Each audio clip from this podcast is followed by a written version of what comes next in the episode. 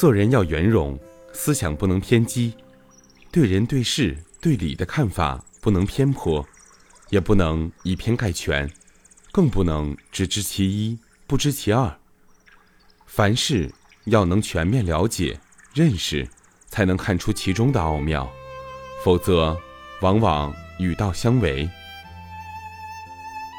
人生中，为官的有为官之道，经商的有经商之道。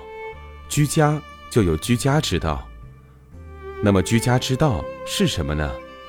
居家之道要敦亲睦邻，居家之道要量入为出，居家之道要省吃俭用，居家之道要敬老爱幼，居家之道要上慈下孝，居家之道要和睦亲族，居家之道要忠孝双全。家。有大家庭、小家庭，现在的家庭多数是小家庭，过去三代同堂、五代同屋的家庭已经少有了。但我们的社会本身也是个大家庭，爱家就要爱屋及乌，对与家有关的环境、邻居、社区建设都要关心。居家环境不一定要风水好，但一定。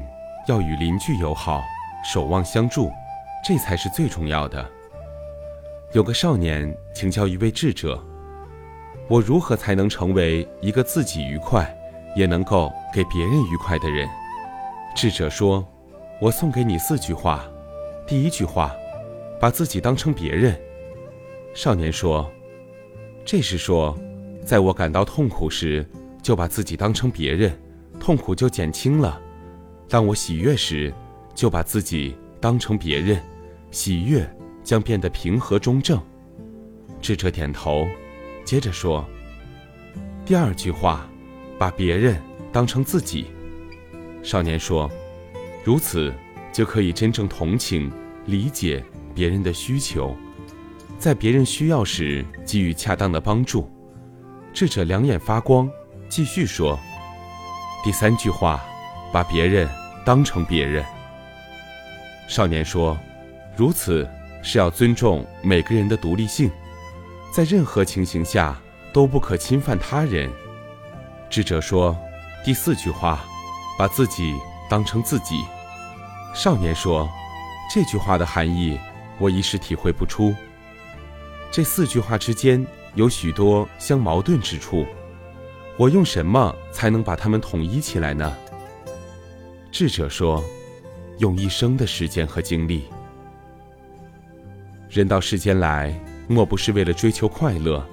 那么，如何拥有快乐呢？其一，快乐来自家居和谐。一个家庭里，每一份子都应该为家庭的和谐贡献自己的一份力量，不能自私、执着、计较。”如果有人每天只想外出散心、郊游，把家庭视如牢狱、冰窖，甚至本来是亲人骨肉，却当成仇人，这样的家庭生活如何会快乐呢？其二，快乐来自天然环境，环境对于人的快乐与否至关重要。居家在山边，可以在山居小路散步；居家在水边。可以在河砖堤岸休闲，居家附近有公园、市场，散步、购物，当然都能称心如意。假如居家人在人烟稠密的大楼，出门举步艰难，或是住在偏僻陋巷，进出都赶不便，当然就会心浮气躁。古代孟母所以要三迁，现代的富贵人士所以要找风水宝地。就是因为环境会影响人的心情。其三，快乐来自人际关系。一个人身处社会，总会有许多朋友，平时参与各种社交活动，和各种人士互动往来。假如自己会做人，经常帮助赞美别人，则敬人者，人恒敬之，别人也会对我们赞美帮助，人际互动融洽，当然就会感到快乐。反之，有的人处事不够圆润，经常嫌这个不好，或怪那个不是，自己没有培养好因好缘，自然不会获得友谊。难堪、烦恼一大堆，人生怎么会快乐呢？人活在群体中，看看别人的错，再想想自己的过；看看他人的非，再量量他人的难。人心越淡，伤害就越少；心有多宽，快乐就有多少。人要心静，言多必失。喋喋不休，不如关心自省；埋怨他人，不如既听既忘。能干扰你的，往往是自己的太在意；能伤害你的，往往是自己的想不开。你若平和，无人可恨；你若不纠，无人能忧。